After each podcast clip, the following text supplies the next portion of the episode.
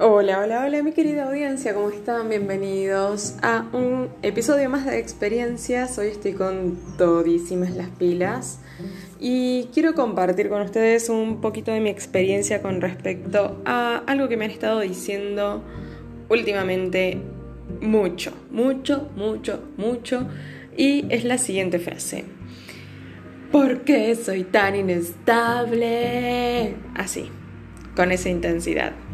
¿Por qué? ¿Por qué? No entiendo por qué soy tan inestable. Así, así, como les estoy diciendo, mis amores, así me preguntan constantemente por qué somos inestables. ¿Por qué somos inestables? Yo en un momento, ustedes saben que yo aplico la ley del espejo. Entonces, en un momento he llegado a preguntarme, ¿qué me está queriendo decir el universo? ¿Que yo soy muy inestable?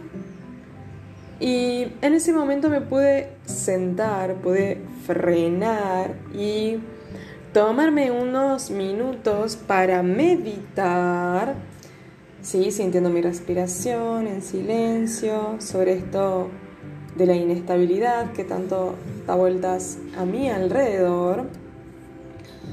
Y me quedé reflexionando y, y pensé, ¿no? Internamente yo eh, sé que tengo que modificar ciertas cosas porque en mi inconsciente yo como no lo puedo ver adentro, lo veo afuera, ¿sí? Entonces tengo que modificar eso internamente. Entonces la gente me está hablando de la inestabilidad y, y me pongo a pensar qué es lo que yo siento con respecto a la inestabilidad. Y me pregunto, ¿la inestabilidad es mala o es buena? Y en ese momento, eh, la verdad que me respondo con total honestidad y que me parece que es algo bueno.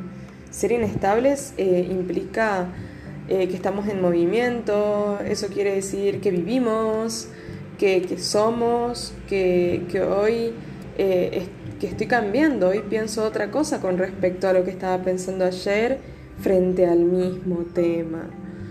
¿No? Entonces está bueno, es, es algo muy bueno que yo pueda cambiar, que pueda mejorar, eh, que pueda observar todo esto que no me gusta y, y producir un cambio en mi vida.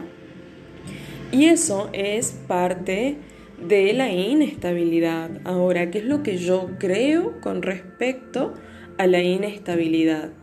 Y puede ser que a nivel social o global esté mal visto una persona inestable Incluso cuando hablamos de inestabilidad y nos imaginamos una persona, es muy probable que muchas personas se lo imaginen en los extremos. En el extremo de la bipolaridad, que eso es otra cosa totalmente distinta a la que estamos hablando hoy, que hoy hablamos de la inestabilidad, pero eh, también está relacionado con lo mismo, pero no vamos a entrar en ese tema.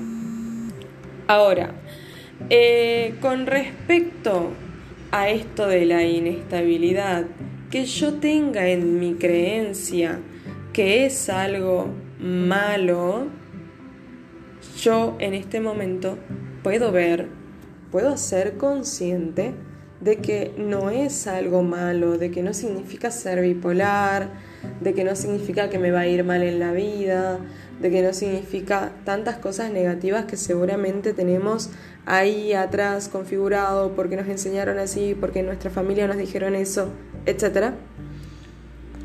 Pero no es así. Y eso es lo que nos condiciona, mis amores. Esa creencia nos limita, nos condiciona, hace que esa inestabilidad sea muy em, drástica en nuestra vida, porque la percibimos así, porque la creemos que es así. Pero en realidad no y todo lo que he venido vivenciando en este último tiempo solo y exclusivamente me ayuda a darme cuenta que estoy cambiando, que mejoro, ¿sí? Que si hay algo que no me gusta, ok, tomo eso, lo trabajo, mejoro, cambio, cambio, constantemente cambio, mis amores. Entonces, la inestabilidad es una eh, manera de vivir en sí, de vivir, de ser. Ahora, ¿qué es la estabilidad? La estabilidad es una ilusión. y es una ilusión que nos lleva a quedarnos en el ego. Cuando nos sentimos cómodos con una situación, ahí nos queremos quedar. Y no queremos cambiar absolutamente nada para no perder esa ilusión de estabilidad.